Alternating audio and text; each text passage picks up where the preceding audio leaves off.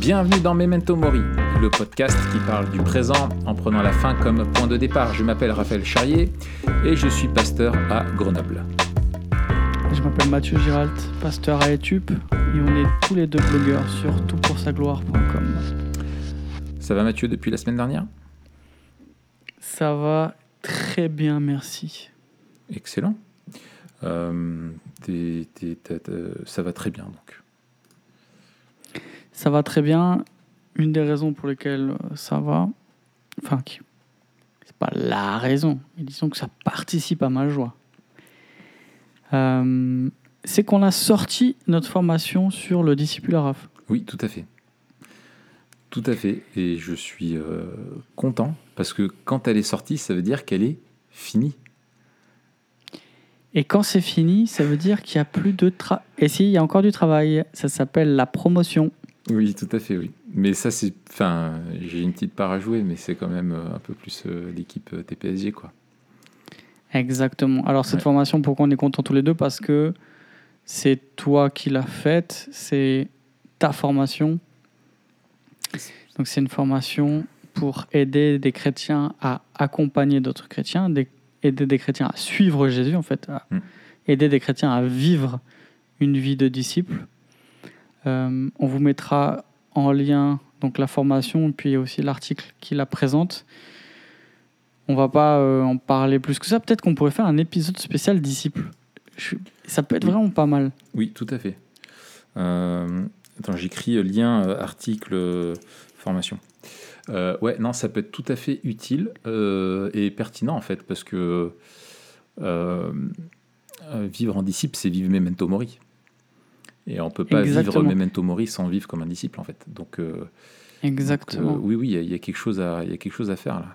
Ouais, tout à fait. On Et pourra... puis, Il y a- il y a- c'est- fondamentalement Memento Mori, puisque euh, en fait, ce qui, ce qui est le centre de notre foi, c'est la résurrection de Christ. tout à fait.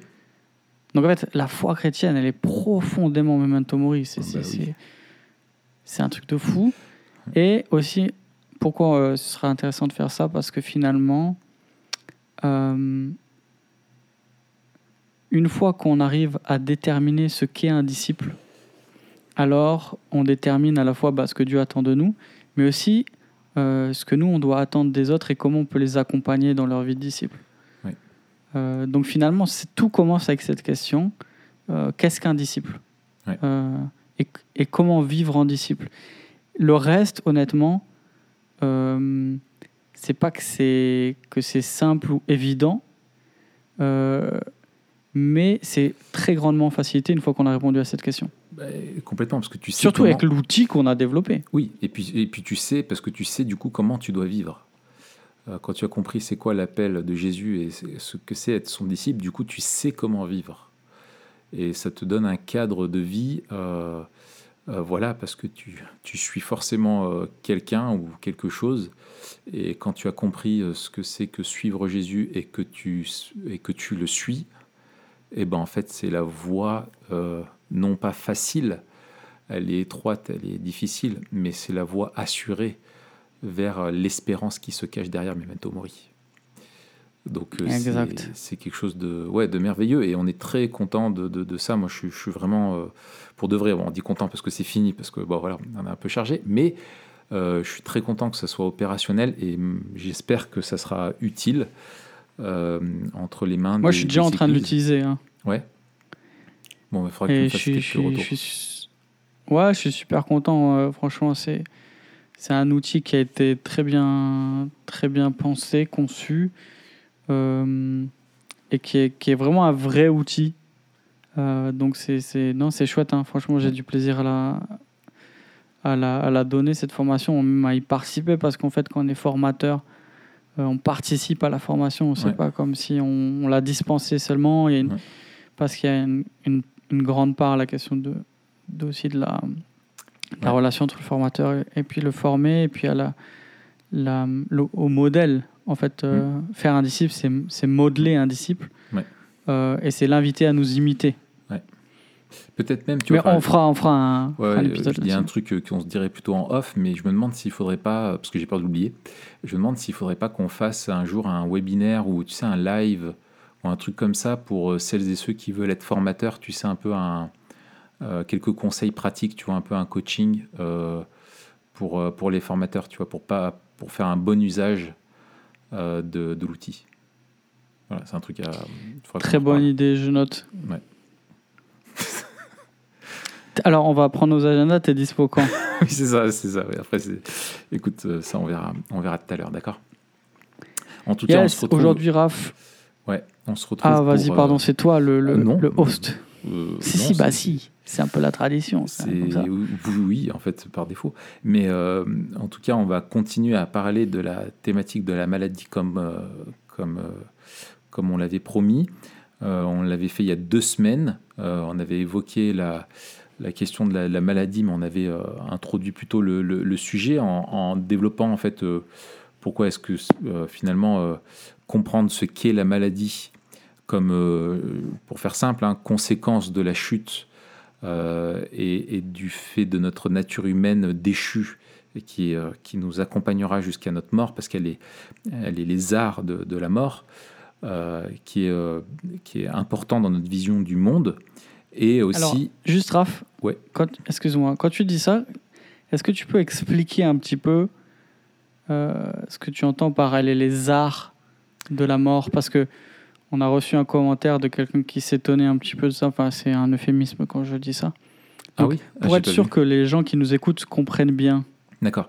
Bah, c'est ce que dit euh, Henri Blocher, c'est une expression euh, que lui dit, qu'elle, en gros, pour dire qu'elles sont un, un c'est comme un acompte euh, qui nous rappelle l'inéluctabilité de la mort, euh, puisque elle nous rappelle notre nature déchue, le fait qu'on a un corps qui est, qui est, qui est, qui est comment dire, corruptible, enfin qui est corrompu, qui, qui, est, qui est marqué par ça, par la mort, et c'est un avant-goût, parce que toute maladie est un dysfonctionnement de notre corps, et la mort est le dysfonctionnement utile de notre corps.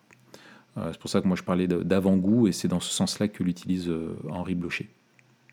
Hmm. Voilà, ma réponse te, convient-elle? C'est magnifique, merci. Ok, très bien. Euh, du coup, du coup, donc on avait, on avait expliqué, on avait expliqué ça, et puis aussi à propos du rôle de, de, Dieu, où en fait on rappelait que il est important de ne pas euh, euh, que, nous on, que en fait que Dieu dans la vision biblique du monde Dieu est l'acteur de toutes les guérisons.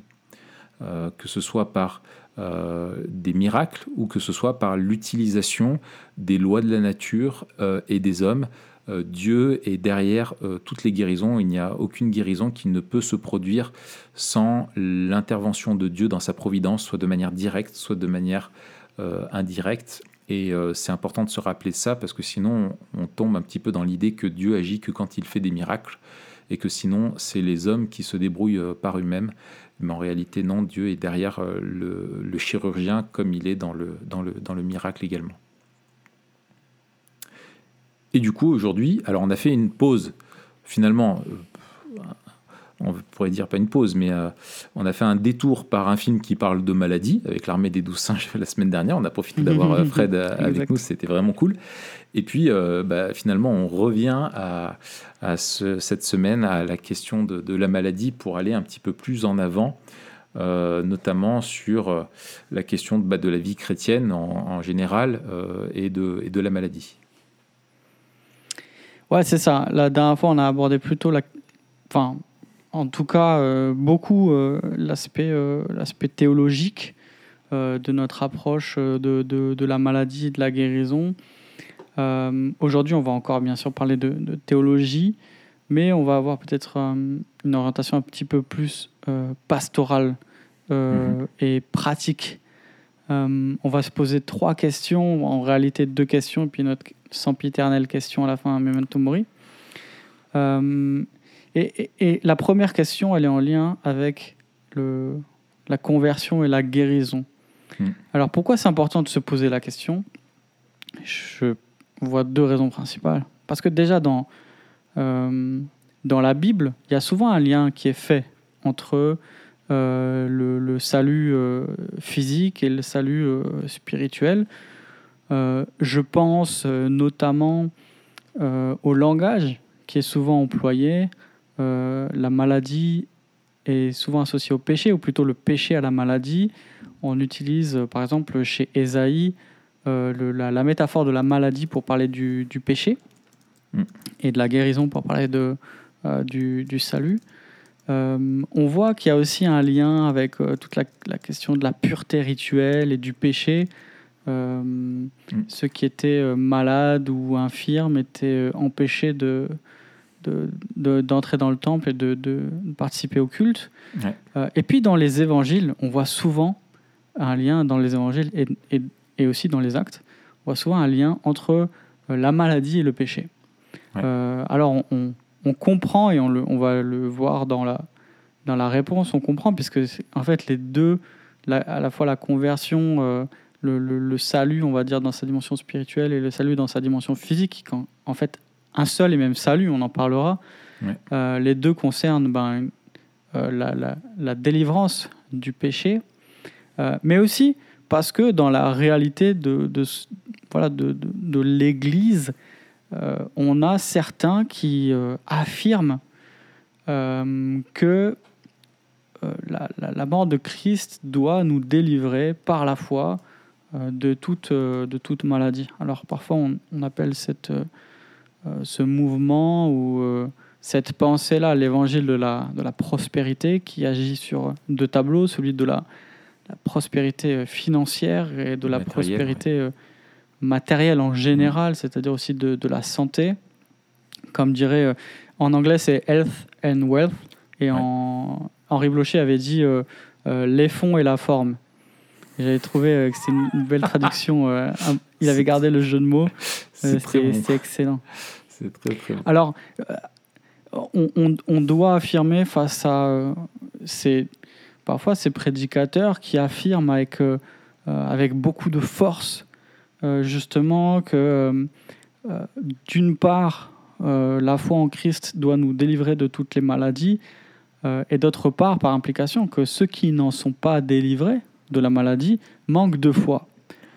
et, là, on aborde, alors de manière indirecte, mais la, question de la théologie de la prospérité, qui remet en cause vraiment le, le cœur de la, de la théologie évangélique, à savoir la portée de l'expiation, la, portée de, de l'œuvre de Christ. La première question que je veux te poser, Raph, c'était une longue introduction, mais c'était pour situer aussi la question. C'est pas juste une question théologique. C'est une question qui a vraiment un ancrage biblique, mais aussi un ancrage pratique. tout à fait. Première question que je te pose, euh, Raph, euh, c'est une question fermée, mais bien sûr, on va, on va la développer. Euh, est-ce que la conversion nous, nous donne la garantie d'être toujours guéri? Et qu'est-ce qui permet, qu'est-ce qui te permet de répondre comme tu vas le faire? Hmm. Alors, euh, la conversion n'est pas la garantie. Euh, Jésus n'est pas mort. si je le reformule un peu différemment, je dirais non. Jésus n'est pas mort pour nous donner dans cette vie-là, dans cette étape de la rédemption, une parfaite santé. Hmm. la preuve en est, euh, la preuve la plus, euh, la plus euh, irréfutable, c'est qu'on meurt tous. Donc, en fait, comme la mort est un problème de santé, en fait, si vraiment le salut offrait une pleine santé, aujourd'hui, ben, on ne mourrait pas. Bon, ça c'est une réponse un peu comme ça lapidaire, mais non, euh, la, mort de Christ et le fait de se convertir n'est pas une garantie qu'on sera en bonne santé, comme n'est pas non plus une garantie qu'on aura une vie facile, heureuse euh, et sans problème. Bien au contraire, euh, Jésus, dans tous les évangiles, rappelle encore et toujours les difficultés qui sont inhérentes à la, à la vie chrétienne, et c'est quelque chose qu'on constate dans, tout le, dans, tout le, dans, dans, tous les, dans tous les évangiles et dans tout le Nouveau Testament. Et on voit de nombreux chrétiens dans le Nouveau Testament, à commencer par euh, Paul, à commencer par... Euh, on peut parler de Trophime, on peut parler de Timothée, euh, etc., qui étaient des hommes de foi. On ne peut pas douter de ça. Je pense qu'on ne peut pas remettre en question la, foi de Paul. mais Paul qui a quand même lui-même souffert et qui a prié pour être délivré de ça, mais qui la réponse du Seigneur a été ma, grâce te suffit. Donc, et qui a, lui-même guéri des malades. Et qui a lui-même guéri quand on lit dans les actes. Exactement. Qui a lui-même guéri des malades et qui avait aussi des compagnons de voyage qui étaient malades mais qui on voit qu'ils n'ont pas été guéris par, euh, non plus par Paul. Quoi. Enfin, ça. Donc euh, on voit que c'est pas quelque chose d'automatique de, de, et de systématique. Jésus n'a pas guéri euh, tous ceux qui, tous ses disciples, tous ceux qui ont cru en lui. On voit qu'il y a des moments où il choisit de guérir. Il y, a, il y a des moments de son ministère où il guérit de façon abondante. on peut penser quand il est à Bethsaïda, au début, à Capernaum, pardon, où il guérit euh, énormément dans toute la région. Et puis on voit quand il euh, arrive à Jérusalem et qu'il y a ce, euh, à la piscine de Bethsaïda, où il y a tous les, impotents qui sont réunis autour de la piscine, et Jésus marche au milieu d'eux, il les enjambe un par un pour aller voir un seul des gars, et il lui dit, est-ce que toi tu veux être sauvé? Et il ne s'adresse qu'à lui, il ne guérit que lui. Donc on voit déjà que dans, le ministère de Jésus, il n'y a pas quelque chose de systématique. Euh, et que dans l'œuvre du salut, dans les Écritures, il n'y a pas quelque chose de systématique. Et on le voit dans la vie chrétienne, euh, bien entendu, que euh, de, nombreux, enfin, de tous les chrétiens tombent malades.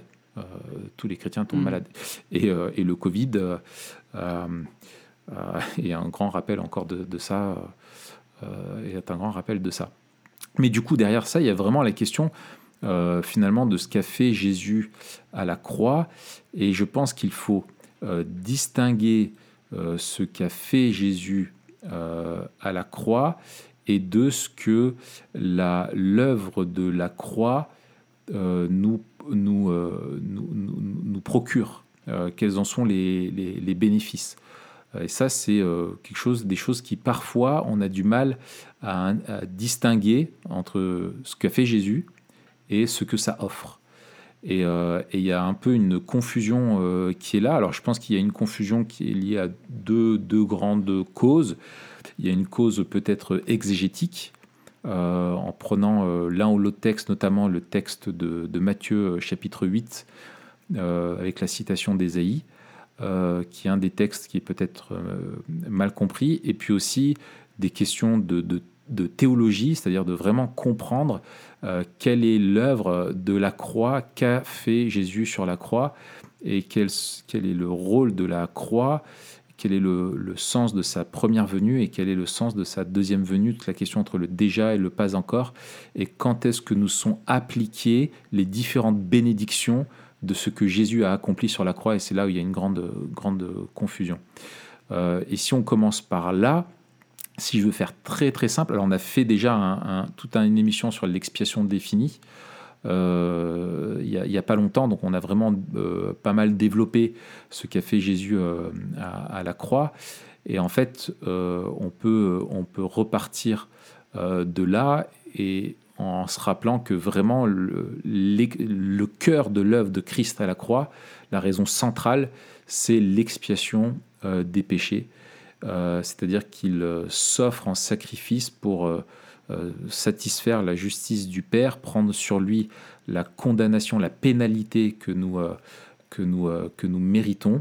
Il, c'est un substitut, hein, c'est une substitution, et il est victime à la place du, du, coupable, il endure la, la, la peine du coupable, et, cette, et par cette, par cette, cette expiation, il rend possible la réconciliation avec Dieu, puisqu'il détourne la, colère de Dieu sur lui pour satisfaire la justice, et peut, euh, nous, la justice de Dieu étant satisfaite, euh, satisfaite par l'œuvre de Christ, et eh bien par notre foi en lui, nous pouvons être réellement euh, réconciliés avec Dieu, puisque le péché ne fait plus obstacle, la dette du péché a été réglée. Et en fait, le problème de notre culpabilité est réglé à la croix par la substitution pénale, nous sommes justifiés par notre foi. Euh, le Saint-Esprit applique, euh, nous régénère et, nous permet de, euh, de, de, mettre à mort, enfin de, de, plutôt enfin de mettre à mort, ça c'est ce qu'on fait, mais le Saint-Esprit qui nous régénère, nous libère de l'esclavage du péché, mais notre, notre, notre humanité, nous demeurons pécheurs avec ce corps euh, corrompu par le, péché, le Saint-Esprit est en nous, mais le, péché demeure toujours présent. S'il a perdu sa domination, il demeure néanmoins présent en nous. Et ça se voit dans le combat spirituel pour la sanctification, et ça se voit dans, dans notre corps, euh, dans la dimension physique de notre être, par le fait qu'on demeure toujours malade et que on est on, sera, on, est, on demeure mortel, c'est-à-dire qu'on est au moment où on est sauvé, on ne devient pas, euh, on ne devient pas glorifié, on n'est pas comme Jésus après la résurrection. Non, on attend une résurrection à venir qui elle est la délivrance de la présence de la mort et du péché en nous. On aura un nouveau corps qui sera glorifié sans plus de présence de péché et donc plus de maladie euh, et qui sera éternellement en bonne santé. Et en fait, la résurrection est la guérison dont nous attendons euh, tous, quoi. C'est, que nous attendons tous, c'est l'ultime guérison. C'est ça, en fait, quand, quand en fait, euh, non seulement il y a cette doctrine de la, de la rédemption, de l'expiation là qui nous aide à répondre, mais c'est d'abord aussi notre doctrine du péché. Euh, quand on considère que le, péché est à la source du mal moral, mais aussi du mal naturel, euh, tant que le péché subsiste, en fait, les deux demeurent. C'est-à-dire que euh, on reste pécheur et on reste corrompu dans, tous les aspects de notre être. et c'est là aussi où peut-être on a une vision dualiste qui, peut, qui peut émerger quand on entend ce genre de, doctrine-là, de, une espèce de, de double, ouais, de, de distinction entre la dimension spirituelle et, la dimension euh, euh, physique, où on dit, euh, ben oui, on, on, doit être encore délivré d'une certaine manière, mais on est déjà délivré du, du, dans notre corps. Et en fait, non, le, le, le péché nous habite en entier dans tout ce qu'on est. Il y a une dimension de la dépravation totale dont on a déjà parlé. Et en fait, tant que le péché est là, c'est tout notre être qui est dépravé. C'est ça. Exactement. Et puis, il y a, y, a, y a, aussi, une, dans le raisonnement euh, euh, euh, théologique, il faudrait aller, aller jusqu'au, bout, en fait. Il y, a des conséquences, en fait, logiques. C'est que, enfin, théologiques. C'est que Christ a réellement... En fait, l'œuvre de la croix, c'est ce que Jésus a fait. C'est pas quelque chose simplement qui rend possible. Notre salut a été acquis à la croix. Ça, on l'avait bien rappelé la dernière fois, mais on le rappelle là, c'est vraiment l'expiation, c'est ce qu'il l'a fait, il a accompli, tout est accompli. Il a porté notre culpabilité, nous ne sommes donc plus euh, coupables, mais justes. Euh, et s'il avait porté euh, nos maladies, si l'expiation a, intégré aussi notre santé, tu vois, s'il avait porté nos maladies, nous ne serions plus malades de la même manière que nous ne sommes plus coupables.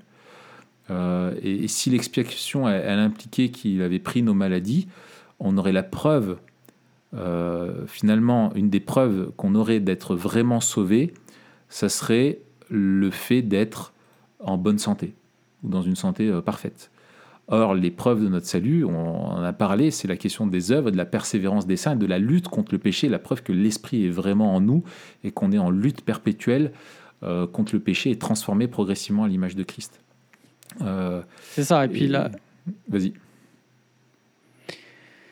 On, voit en, théologie biblique que, euh, le, comme tu disais, il y a un lien entre le péché et la mort, et que euh, à la, au retour de Christ, l'un et l'autre mourront, l'un et l'autre disparaîtront, et ce qui disparaîtra, c'est à la fois le mal, mais aussi le, la, maladie. On le lit dans, dans la fin d'Apocalypse.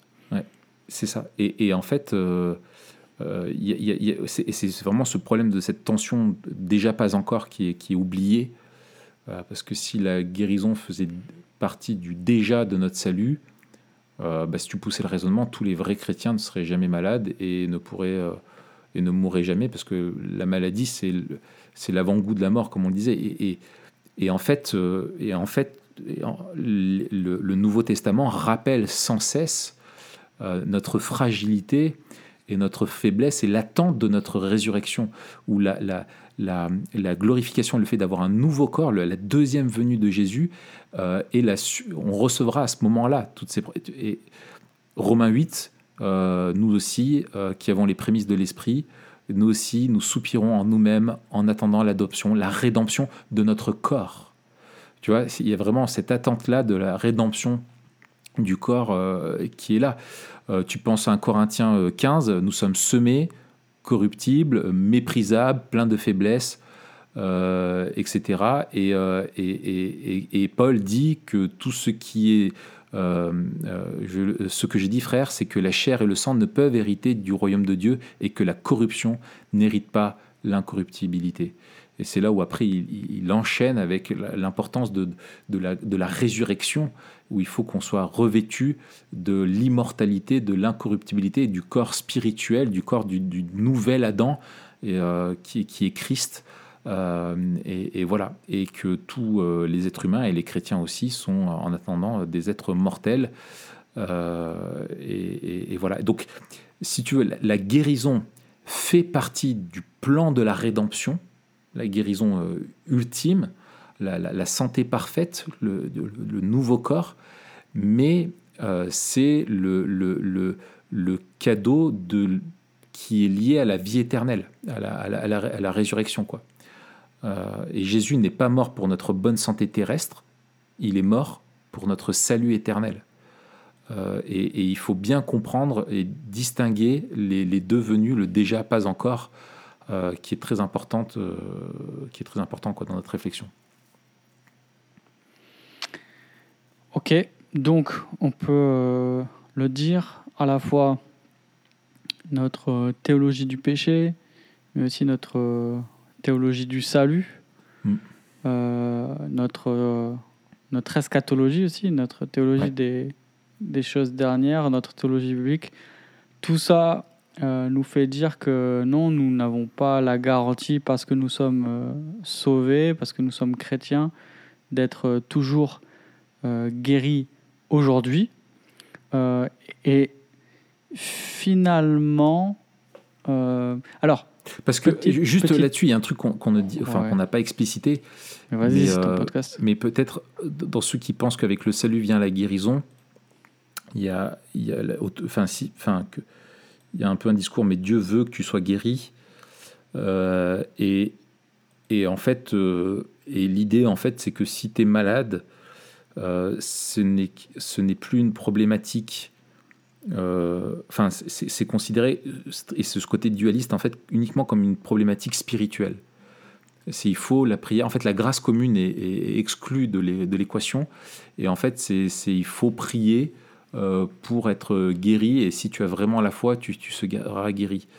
Et euh, là, dans mes recherches pour cette étude biblique, je suis tombé sur un, sur un, site dont je veux absolument pas faire la pub, qui est, qui est terrible, qui expliquait que, en fait, on le reçoit, c'est une réalité, ça fait partie de, l'expiation, mais que en fait, euh, Satan est le père du mensonge, et que en fait, si tu ressens des symptômes d'une maladie, en fait, ce sont des mensonges. T'es pas malade parce que tu as été guéri, mais tes symptômes sont des mensonges de l'ennemi qui veut te faire douter de ta guérison.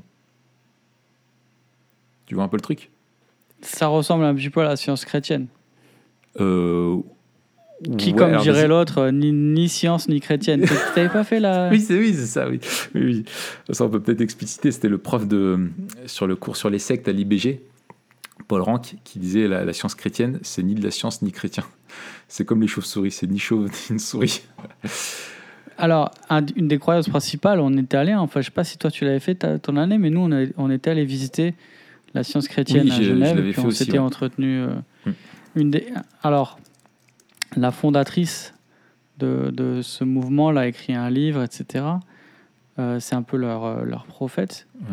Et une des choses qu'ils affirment, c'est que, ben, que, la maladie n'existe plus, en fait, qu'ils ne tombent mm. plus malades.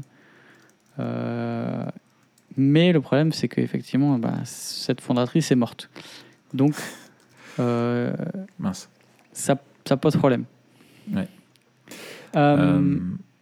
En quoi Alors, la question que je voulais te poser, mm. qui est une question un petit peu euh, une, par implication, euh, pourquoi c'est dangereux en fait? C'est pas juste faux, euh, c'est pas juste, euh, c'est pas juste quelque chose qui te fait errer, c'est pas juste quelque chose qui qui va te te faire du mal parce que ça te donne des faux espoirs ou je sais pas quoi mais ça attaque fondamentalement notre, notre doctrine dans le cœur de ce qu'est l'évangile. Euh, pourquoi et comment en fait c'est dangereux cet enseignement? Ouais, alors je, pense qu'il y a plusieurs choses. Euh, il y a une chose par implication, euh, comme tu disais sur la croix, c'est que si l'expiation est vraiment ce que Jésus a fait, s'il a accompli, de, de, deux choses l'une, soit tu es malade, ça veut dire que peut-être que Jésus n'a pas enfin, ça veut dire que tu n'es peut-être finalement pas sauvé, ou, euh, que tu euh, ouais, que tu n'es pas sauvé, si, ou que tu n'as pas assez de foi pour avoir la guérison.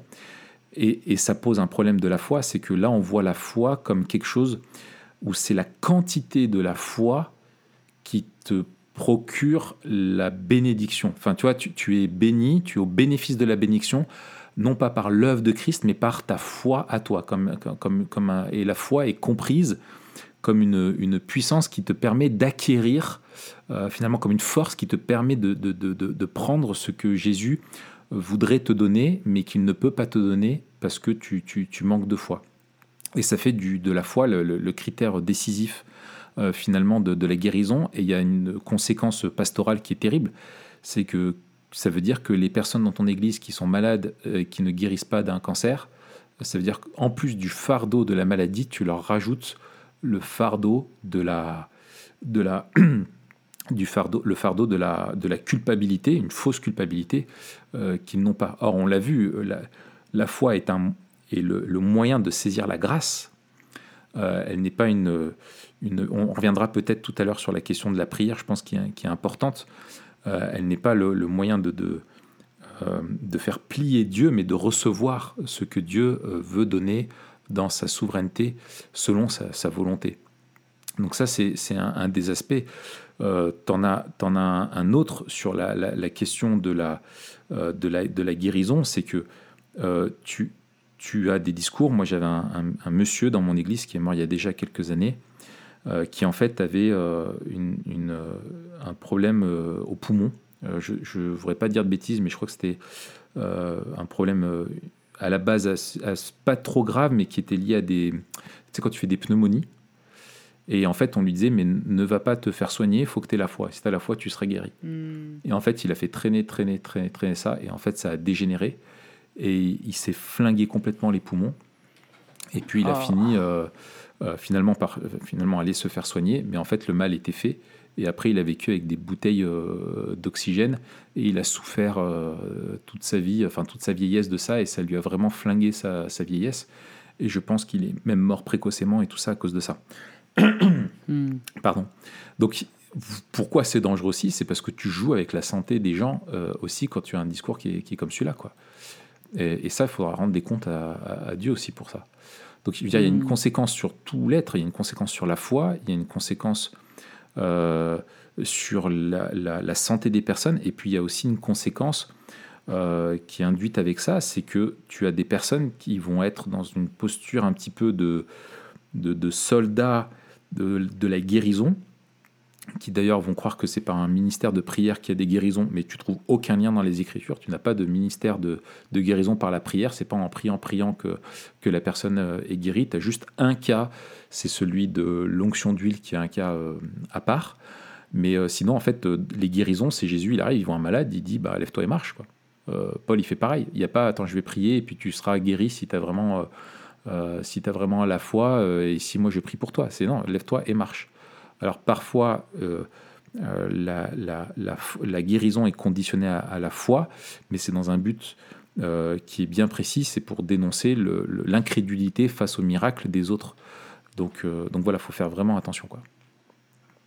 Tu vois d'autres...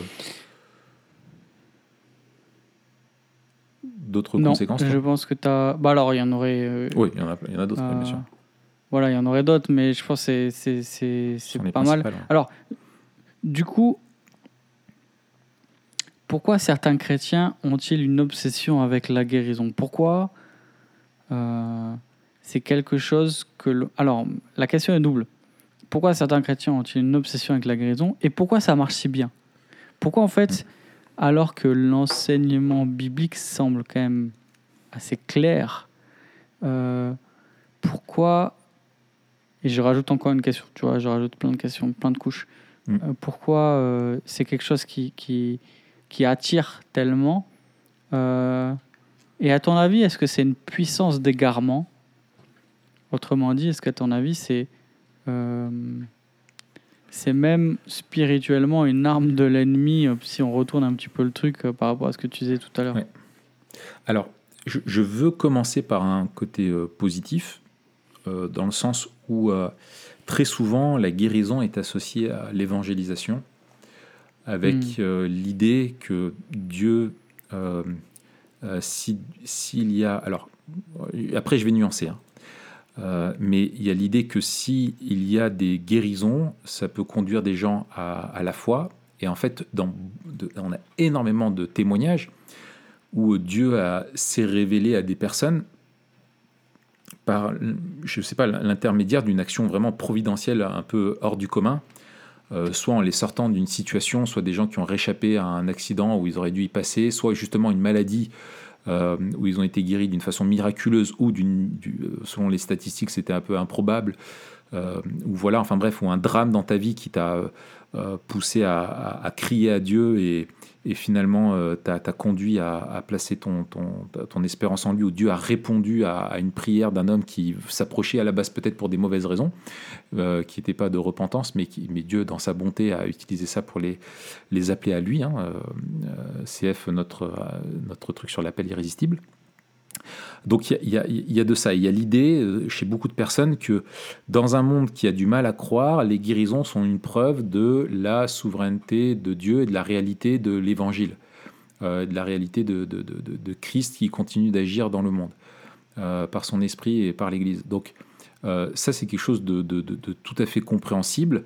Et il ne faut pas hésiter. Quand on prie pour nos amis qui ne sont pas chrétiens, on prie que le Seigneur se révèle à eux. Et, et, si, euh, et moi, quand j'ai des amis euh, qui ne sont pas chrétiens, je prie Seigneur, guéris-les et euh, aide- aide-les à comprendre ça. Et j'ai pas de problème à dire à mes amis non chrétiens écoute, tu es, malade ou ton gamin est malade, bon, on va prier pour lui, et, euh, etc., etc. Tu vois, et, à- nous réjouir de ça. Euh, le problème, le, bémol, c'est quand on conditionne euh, l'efficacité, c'est ce que font euh, certains, notamment dans tout le mouvement de la troisième vague, qui vont conditionner l'efficacité de l'évangélisation, ce qu'on appelle l'évangélisation par puissance. Euh, c'est euh, pour que l'annonce de l'évangile soit efficace, il faut qu'elle soit accompagnée de signes et de miracles. Sinon, c'est terrible, c'est comme ça que je le formule, sinon le message de l'évangile ne suffit pas. Et ça, c'est terrible Mm. parce que c'est euh, renier le- le- la, la folie de la prédication de, de la croix, euh, et c'est euh, dire que la- le, le message de l'évangile n'est pas suffisant. Et ça, c'est un très gros problème théologique, parce qu'on dit que pour être, pour être sauvé, il faut l'évangile plus quelque chose. Et ça, c'est Mm. une, grosse, euh, une grosse dérive. Donc, euh, c'est là-dessus où il faut, vraiment, euh, il faut vraiment pondérer, et surtout qu'on a dans les évangiles, euh, plusieurs fois, je pense dans Marc ou dans Jean au chapitre 2, où il y a des personnes qui s'approchent de Jésus pour voir des miracles, mais Jésus ne fait pas de miracles parce qu'il savait ce qu'il y avait dans leur cœur. Enfin voilà, je, je veux dire, les évangiles eux-mêmes nous disent que les miracles ne conduisaient pas nécessairement à la foi. Bien au contraire, les gens suivaient Jésus pour voir des miracles comme un, un amuseur de, de- de- de foire. Donc euh, dire que si Et on voit des miracles, du coup on va croire, c'est faux. C'est- foncièrement faux. D'ailleurs, on voit dans Acte, euh, acte 4, Mhm. euh, c'est euh, donc après Acte 3 où Pierre et Jean guérissent ce boiteux là de naissance. Ouais. Acte 4, ils sont amenés devant, euh, devant les, les- les chefs religieux. Et puis, y a un dilemme en fait, parce que les chefs religieux, euh, le texte nous dit qu'ils sont devant un signe miraculeux évident. Et ils ne Ouais. peuvent pas remettre en cause Ah oui. euh, le- la, la réalité du miracle. Et pourtant, euh, ils refusent le message que sont en train de, de prêcher Pierre et Jean. Et en fait, il il les empêche de proclamer l'évangile tout en reconnaissant la validité de, Oui, de ce miracle. Ouais. Jean 9, guérison du paralytique. euh, ouais, le problème, c'est que c'est le jour du sabbat, donc on peut pas croire. Enfin, tu vois, c'est, si les gens ne veulent pas croire, et c'est, un des sens de la révélation, et, et on a ça très souvent avec cet écho à Ésaïe 6, euh, qui est en même temps, l'évangile est un message de, de jugement pour le peuple, qui, malgré toutes les prophéties, ne voulait pas reconnaître en Jésus le Messie, malgré les miracles, ne voulait pas reconnaître en, en Jésus le Messie. Et en fait, Dieu qui les, qui les, qui les enferme dans leur crédulité, dans leur incrédulité, pardon, avec euh, voilà ils ont des yeux qui ne voient pas et des, oreilles qui n'entendent pas. Et, finalement le, le, fait que les miracles rendent évident la divinité de Jésus ça se retourne contre eux et ça et ça met en lumière leur rébellion vis-à-vis de Dieu et leur propre justice euh, et le refus de, se repentir finalement et parce qu'ils étaient convaincus de leur justice.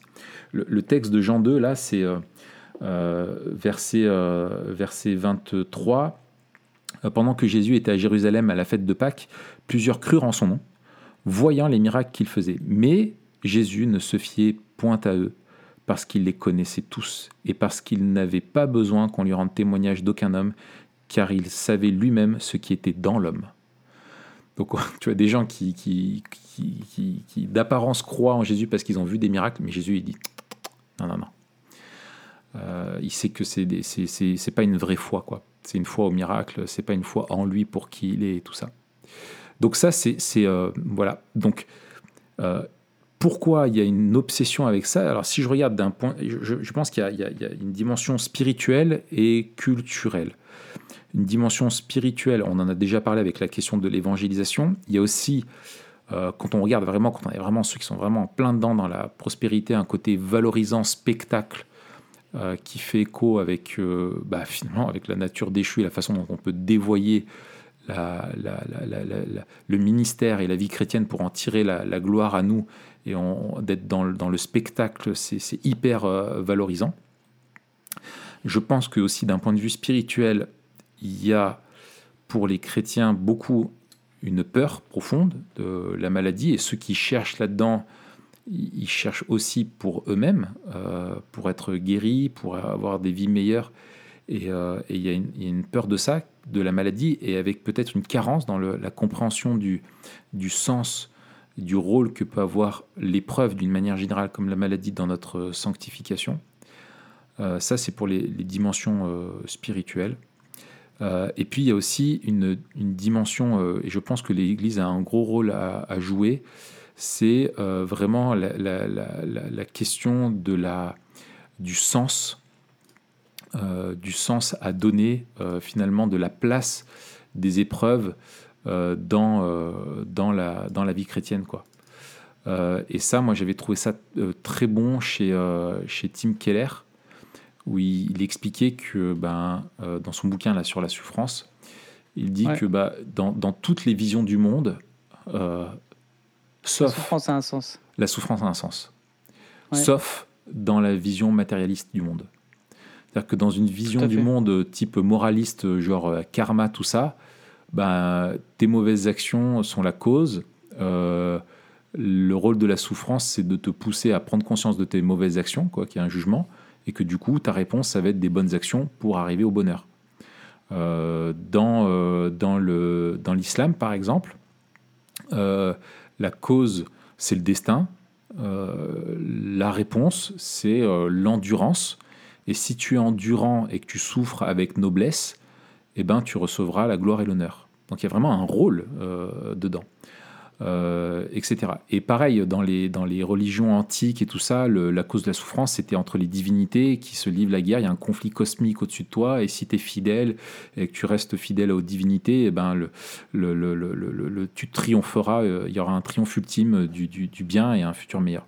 Mais dans une société euh, complètement sécularisée comme la nôtre, c'est quoi la cause du mal?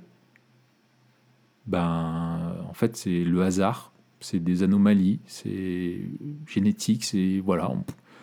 Et, quelle est la, la, la, la, réponse à ça? On n'a qu'une réponse, et on le voit avec le Covid et tout ça. En fait, c'est quoi? C'est une réponse euh, technique. C'est une réponse. Euh, il faut euh, la science, il faut mettre des moyens, il faut une réponse technique, financière, médicale, sanitaire, politique, etc. pour éliminer le problème. Mais quel est le rôle de tout ça? Bah, pas de. Parce que c'est lié, euh, c'est lié à, dans la vision du monde au, sens de la vie de manière plus large, c'est-à-dire dans un monde fermé, euh, sans transcendance. Euh, le sens de la vie, c'est juste de vivre en fait. C'est ça, exactement, c'est vivre. Et c'est une anomalie, il faut régler l'anomalie. Mais du coup, si tant que tu trouves pas de réponse, à l'anomalie, et ben finalement c'est quelque chose qui est insupportable. Et là, on le voit dans l'inacceptation qu'on a, et je m'inclus dedans, parce que je fais partie de, cet arrière-plan-là, d'accepter de vivre et de se dire que peut-être on va vivre, euh, qu'on pourrait vivre 10, 15, 20 ans ou toute notre vie, avec euh, qu'on ne pourrait pas retrouver notre vie d'avant, avec les relations euh, sociales telles qu'on les connaissait, tout ça, c'est proprement insupportable, parce qu'on n'intègre pas ça dans notre vision du monde. Donc il faut absolument régler ça. Et je pense qu'il y a une carence euh, chez certains chrétiens euh, dans euh, cette acceptation-là du rôle de la souffrance, qui est un, véritable creuset pour nous purifier notre foi, pour nous examiner, pour nous recentrer sur Dieu, pour mieux apprécier sa grâce, pour nous faire aspirer au ciel, pour euh, où l'épreuve a vraiment un, rôle actif dans la sanctification. On est, on est transformé pas que par notre connaissance de la parole, mais par notre expérience de vie à la lumière de notre connaissance de la parole. Et que le, le rôle de la souffrance, elle est vraiment un, rappel qu'il y a quelque chose qui ne va pas dans le monde, et, elle nous encourage à appeler Dieu au secours et à apprendre à dépendre de sa bonté, de sa bienveillance et accepter que Dieu sait mieux que nous ce qui est bon pour nous et que Dieu nous donne toujours ce qui est bon pour nous en tant que chrétiens. Euh, et, ça, c'est quelque chose qui demande beaucoup de, maturité, euh, de maturité spirituelle et une vision du monde qui est vraiment ancrée dans les Écritures. En même temps, il y a quelque chose de cohérent dans le fait dans la vision du monde complètement athée.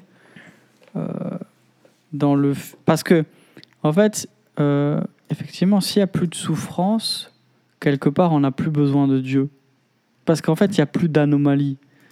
Euh, à part, à part, ça c'est si on, on part d'un point de vue athée, bien sûr, hein. à part si justement la vie est intrinsèquement liée euh, est irréductiblement lié euh, à Dieu. Et je pense d'ailleurs qu'un des problèmes de cette obsession et de cette mauvaise vision du monde, mm. c'est de séparer la question de la santé et du bonheur de Dieu lui-même. C'est-à-dire que on dit le plus important, c'est d'être débarrassé du péché. C'est pas d'être avec, c'est pas d'être avec Dieu.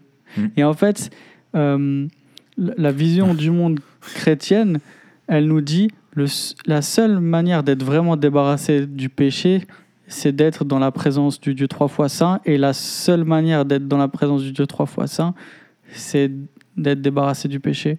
Mais en mm. fait, on ne peut pas concilier les deux. Le pire, c'est pas le péché. Le pire, c'est pas les effets du péché. Le pire, c'est qu'on n'est pas en communion avec Dieu. Et en, en, ayant une telle obsession avec la guérison, euh, en fait, et, c'est pour ça en fait que tous les, tous les auteurs bibliques, ils n'ont pas une obsession avec la guérison, ils ont une obsession avec la sainteté. Pourquoi? Parce que c'est euh, le problème du péché qui empêche la communion. Euh, mm. et, encore une fois, tout est lié dans le sens où sans communion, il n'y a pas de vie non plus. Exactement. Et moi, je, enfin, tu vois, le truc que je t'avais déjà partagé, je, je l'ai écrit dans un article d'ailleurs, c'est que quand j'ai eu mes gros problèmes de santé au dos, il y avait un truc vraiment, et Dieu a utilisé ça en fait pour, euh, moi je, reconnais, pour un pas décisif, encore plus dans la quête de la sainteté, euh, où en fait, avais, euh, comme j'avais beaucoup de souffrance, tu avais plusieurs fois par jour, après chaque traitement, tu avais l'infirmière qui venait et qui te demande sur une échelle de 0 à 10, 0, 0 souffrance, 10 souffrance maximum, où est-ce que vous en êtes? Et, et en fait, et en fait, ma, réflexion, elle avait été, à force qu'on me pose cette question et la lassitude de répondre et les fluctuations diverses et variées. Je dis, mais. Et tes hormones Et mes hormones. et mes hormones. Il y avait l'idée, en fait, de me dire, mais. Euh, euh, si on te demandait entre 0 et 10, tu vois, où est-ce que tu en es dans, ta, dans ton aspiration, dans ta, dans, ton, dans ta victoire sur le péché et ton aspiration à la sainteté, où t'en es? Et en fait, d'être, euh, d'avoir des grandes souffrances, pour nous, c'est intolérable. Hmm. Mais est-ce que notre, est-ce que mon, mon péché est quelque chose qui est intolérable dans ma vie, où je suis dans la même quête de sainteté que je suis dans la quête de santé? Et en Hmm. fait, je dois reconnaître que non. Et encore aujourd'hui, il y a des, il y a des, il y a des. euh, Enfin, je veux dire, si j'ai mal, euh, je vais tout de suite mettre quelque chose en œuvre pour trouver une solution à, à ma douleur, prendre un médicament, euh, faire des étirements, euh, aller chez le médecin, etc., etc. Mais si je suis dans un péché qui est, qui est-ce que je pêche, est-ce que tout de suite je cherche à aller vers le, médecin de mon âme euh, pour être pour être guéri de ça ou pas, tu vois? Et euh, et, finalement, euh, oui, notre, et les Écritures mettent bien plus en avant notre sainteté que notre santé, parce que notre vie éternelle ne dépend pas de notre santé, mais de notre sainteté. Euh, et du coup, euh, ça, c'est- quelque chose qui, est, qui, euh, qui fait partie de la, de, ouais, de la pédagogie de, de- de Dieu, quoi, pour nous façonner à l'image de, à l'image de Christ. Quoi. Et on Donc a, même, résumé, on, on a même un, dans les Écritures presque. Alors, on- le- les Écritures ne sont pas euh, jamais ne mettre la, la souffrance, la maladie ou l'épreuve comme une chose bonne en elle-même. Euh, Les Écritures disent que le mal est un mal. Elles ne cherchent pas à le, elles ne cherchent pas à, arrondir les angles ou dire non, en fait, c'est pas ça, mais c'est autre chose. Mais euh, elles, elles, elles montrent comment c'est un instrument entre les mains de Dieu et ce qu'elles produisent en nous dans une réaction par la foi. Et moi, je pense à, à Paul dans Romains 5 qui dit euh, euh, Nous sommes même euh, fiers de notre détresse, sachant que la détresse produit la persévérance, la persévérance, la victoire dans l'épreuve, et la victoire dans l'épreuve, l'espérance. Or, cette espérance ne trompe pas, parce que l'amour de Dieu a été déversé dans notre cœur par le Saint-Esprit qui nous a été donné. Et, euh, et tu as, euh, voilà, tu vois, et, et- et- ou ailleurs dans 1 Corinthiens, il dit si je me vanterais, si je pouvais me vanter d'une chose, c'est de ma faiblesse que je me vanterais. Hmm. Et, et en fait, pourquoi? Parce que c'est quand je suis faible que je suis fort. Enfin, tu vois, et il y a- il y, a vraiment, quand tu comprends le rôle de la, pédagogie de la, de, la, de la maladie ou d'une épreuve quelconque qui est là pour te rappeler ta finitude et ton besoin de la grâce de Dieu et ton espérance en lui dans la délivrance à venir et l'espérance eschatologique, finalement, eh ben, ta détresse produit l'espérance. Elle te fait aspirer au ciel et du coup tu remercies Dieu parce qu'elle te fait comprendre encore plus à quel point le salut est extraordinaire.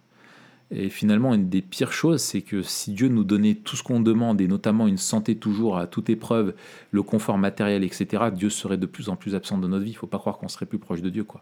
Ça, c'est faux. Ouais, ce que tu me dis, ça me fait penser à, à Romains 8, justement, sur, euh, sur l'espérance. Mm.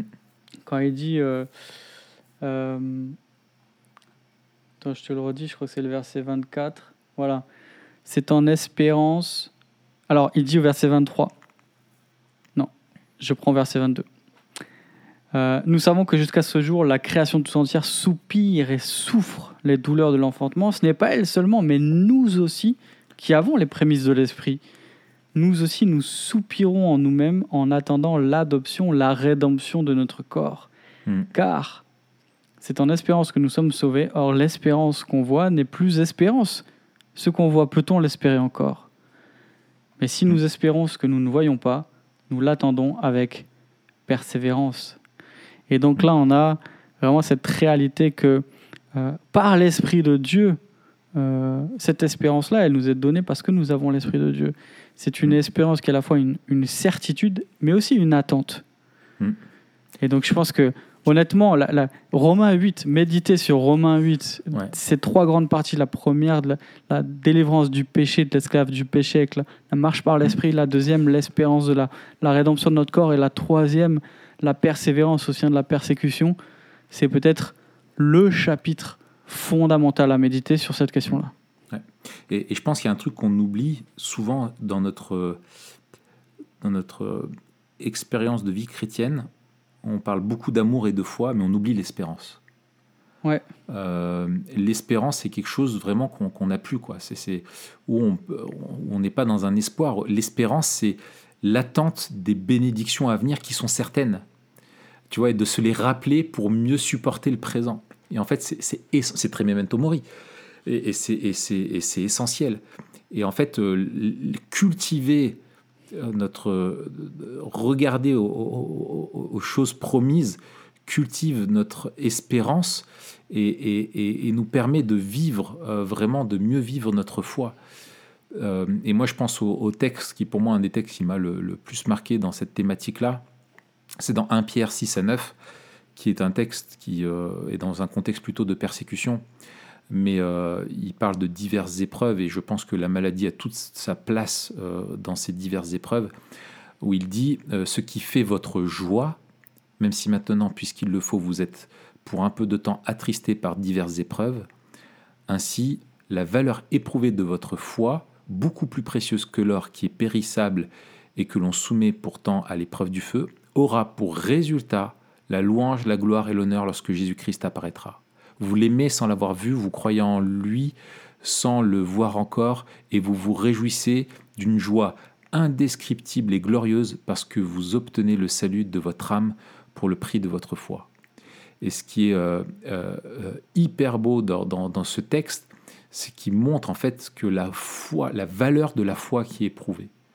Quand, ta foi, elle est éprouvée quand il y a quelque chose qui, qui vient la, la challenger, et l'épreuve est quelque chose qui vient la challenger. Et lui, il dit, qu'est-ce que ça produit ça? Et ben, Il dit, c'est comme de l'or, et c'est l'image du creuset. Quand tu sors l'or d'une mine, et ben, c'est pas la pépite qui brille et tout ça, mais elle est pleine de poussière, de terre, mélangée à d'autres métaux, à, différentes euh, choses qu'on appelle les scories, là. Et en fait, de faire fondre l'or permet de brûler ce qui n'est pas d'or ou de faire remonter à la surface les choses. Et après, tu peux racler, enlever, et là, tu as un or qui est pur. Et en fait, c'est ça qui fait euh, la joie euh, pour Pierre à ceux à qui il écrit, c'est qu'il sait ce que va produire cette, euh, cette foi-là. Et il dit, le résultat de ça, finalement, ce sera quand le Christ reviendra, puisque votre foi a été purifiée, vous récolterez quoi? La louange, la gloire et l'honneur. C'est mmh. extraordinaire. Tu dis, mais attends, mais je vais recevoir de, de, de, de Christ et ses anges la louange et la gloire et l'honneur parce qu'on aura été fidèle dans notre foi et que notre foi a été purifiée et, du coup on plaira encore plus à Christ. Et, c'est pour ça qu'il les encourage à dire mais vous l'aimez euh, sans l'avoir vu, vous croyez en lui sans le voir encore et vous vous réjouissez d'une joie. Voilà, tu vois, il veut les encourager avec ça, quoi, tu vois, pour euh, continuer là-dedans. Et, finalement, ça doit nous pousser à dire mais vraiment Seigneur, euh, si ta volonté est de me guérir et que par ma guérison je vais grandir dans ma foi, s'il te plaît, guéris-moi. Euh, mais si dans ta volonté tu estimes euh, qu'il est préférable que je demeure avec cette écharpe dans ma chair, fais grandir ma foi. Voilà, c'est ça qu'on doit dire. Et accepter ce, nous, ce, que sa main nous donne, parce que Dieu est un, bon père qui ne manque pas de donner ce qu'il faut à ses enfants. Il est souverain. C'est pas une question de lutte entre nous et le diable, c'est la question de la souveraineté de Dieu et de sa bonne main euh, qui, qui, qui, nous tient. quoi. Magnifique, je crois que sans le savoir, tu as même répondu à la dernière question comment Vivement Mori nous aide à faire face à la maladie et à la mort avec cette citation de, de 1 Pierre, 1. Je pense aussi à la fin de Romains 8, où euh, dans le contexte, hein, il ne parle pas de la maladie, il parle de la persécution. Hmm. La fin de Romains 8, c'est vraiment euh, en lien avec la, la, persécution. Euh, mais il me semble que ces versets aussi s'appliquent donc, verset 38-39, j'ai l'assurance que ni la mort, ni la vie, ni les anges, ni les dominations, ni les choses présentes, ni les choses à venir, ni les puissances, ni la hauteur, ni la profondeur, ni aucune autre créature ne pourra nous séparer de l'amour de Dieu manifesté en Jésus-Christ, notre Seigneur. Et donc, euh, non seulement la, la, maladie est inéluctable mm. dans ce monde déchu à cause de, de, la corruption et de la présence du péché, et en plus de cela, non seulement la, maladie ne peut nous, nous séparer de l'amour de Dieu, euh, mais encore plus que cela, Dieu s'en sert pour éprouver notre foi euh, et faire grandir notre espérance, comme on l'a lu. Donc, euh, c'est, magnifique. Ouais, ouais. C'est clair. Mais Romains 8 est vraiment un texte comme un Corinthien 15. Hein. sont vraiment des, textes qui, qui nous aident. Je peux peut-être simplement lire un Corinthien 1 euh, Corinthiens 15, euh, verset 25, qui dit Jésus euh, remonte au ciel, est assis à la droite du Père, est entré dans son règne. Mais la victoire finale qui, qui verra tous ses ennemis sous ses, pieds, sous ses pieds est encore à venir. Si Dieu n'a rien laissé qui lui soit soumis, non, ah non, pardon, je, te, je lis Je suis mélangé avec mes notes. Euh, c'est le gros bazar. Euh, c'est le gros bazar. Euh, toc, toc, toc, toc. Ah oui, non, non, non. Alors attends, non, oui, ça, je, je- te lis. Le, le, le CNEF a fait un très bon euh, document euh, que je recommande vraiment sur la question de la guérison. Ils avaient fait un document euh, sur l'évangile de la prospérité et ils avaient fait aussi un document sur la, guérison, le comité théologique, euh, dans lequel se retrouvent donc les, différents pôles du, du CNEF, charismatique et non charismatique. Et, il est vraiment bien. Il est vraiment bien. Et en fait, voici ce que dit le document. Donc je relis. Jésus remonté au ciel, est assis à la droite du Père, est entré dans son règne, mais la victoire finale qui verra tous ses ennemis sous ses pieds est encore à venir. Si Dieu n'a rien laissé qui lui soit, soit insoumis au ressuscité, Hébreu 8, nous ne voyons pas encore que tout lui soit soumis. Hébreu 2, verset 8. hein. Euh, parmi ces réalités, il y a la mort, le dernier ennemi, avec son cortège de maladies. Notre façon de parler des arts, hein, le- son cortège de maladies. Cet ennemi ne sera vaincu que lors de la résurrection finale. 1 Corinthiens 15, 25, 28. Alors seulement Dieu anéantira la mort pour toujours et essuiera les larmes de tous les visages. Selon Ésaïe euh, 25 et 1 Corinthiens 15 encore. Euh, Dans l'étape actuelle de la rédemption, la maladie et la mort appartiennent donc encore à l'expérience normale du chrétien. Donc ça, c'est le document sur la, guérison euh, miraculeuse. Et c'est ce que dit Paul, hein, c'est que voilà, on est semé corruptible, mais on ressuscitera, euh, on ressuscitera euh, immortel. Euh, on est revêtu lorsque le corps corruptible aura revêtu l'incorruptibilité et que le corps mortel aura revêtu l'immortalité. Alors s'accomplira cette parole de l'Écriture. La mort a été engloutie dans la victoire. Mort, où est ton aiguillon? Enfer, où est ta victoire? L'aiguillon de la mort, c'est le péché, et ce qui donne sa puissance au péché, c'est la loi. Mais que Dieu soit remercié, lui qui donne la victoire par notre Seigneur Jésus-Christ. Magnifique. Ouais. Belle conclusion, Raph. Yes, très belle conclusion. Je te propose qu'on en reste là. Yes, on, on parle de quoi la prochaine fois, Raph? Euh, bah écoute, euh, je crois que la prochaine fois, on aura. euh, Est-ce que c'est la prochaine fois qu'on a Yannick Imbert avec nous? Je sais pas du tout. Ben, en fait, je crois. Je crois, attends, je cherche mon planning. Euh, parce que là, tac, euh, ça, ça sort. Le, vous écoutez ça le lundi 15, normalement. Euh, le lundi 22, je ne serai, je serai pas là. Enfin, vous aurez rien parce que je suis à la fac. Et du coup, on enregistre le. Ah non, il y a le 30 décembre. Ben, je sais pas. Écoute, je sais pas, on verra. En tout cas, ça sera cool. On l'espère sera super. on a plein d'idées. En... Faut qu'on définisse un sujet et puis euh, et puis voilà quoi. À la prochaine. À la prochaine. Mettez euh, des étoiles, des pouces et euh, et voilà. Et le ça va pas vous guérir, mais ça nous fera chaud au cœur. Ça nous fera chaud au cœur, ouais, tout à fait. Euh, le mot qu'on peut donner. Je suis nul pour ça. Toi, t'es t'es très fort. À chaque fois, t'en sors un de ton chapeau comme ça. Ouais. Alors, Le mot qu'on peut donner, deux, un. Alzheimer. Alzheimer, avec la bonne orthographe. Ah oui, la bonne orthographe, sans regarder sur Internet. Sur Internet, voilà. Al- Alzheimer et Nietzsche. voilà, si vous avez les deux avec la bonne orthographe, champion du monde.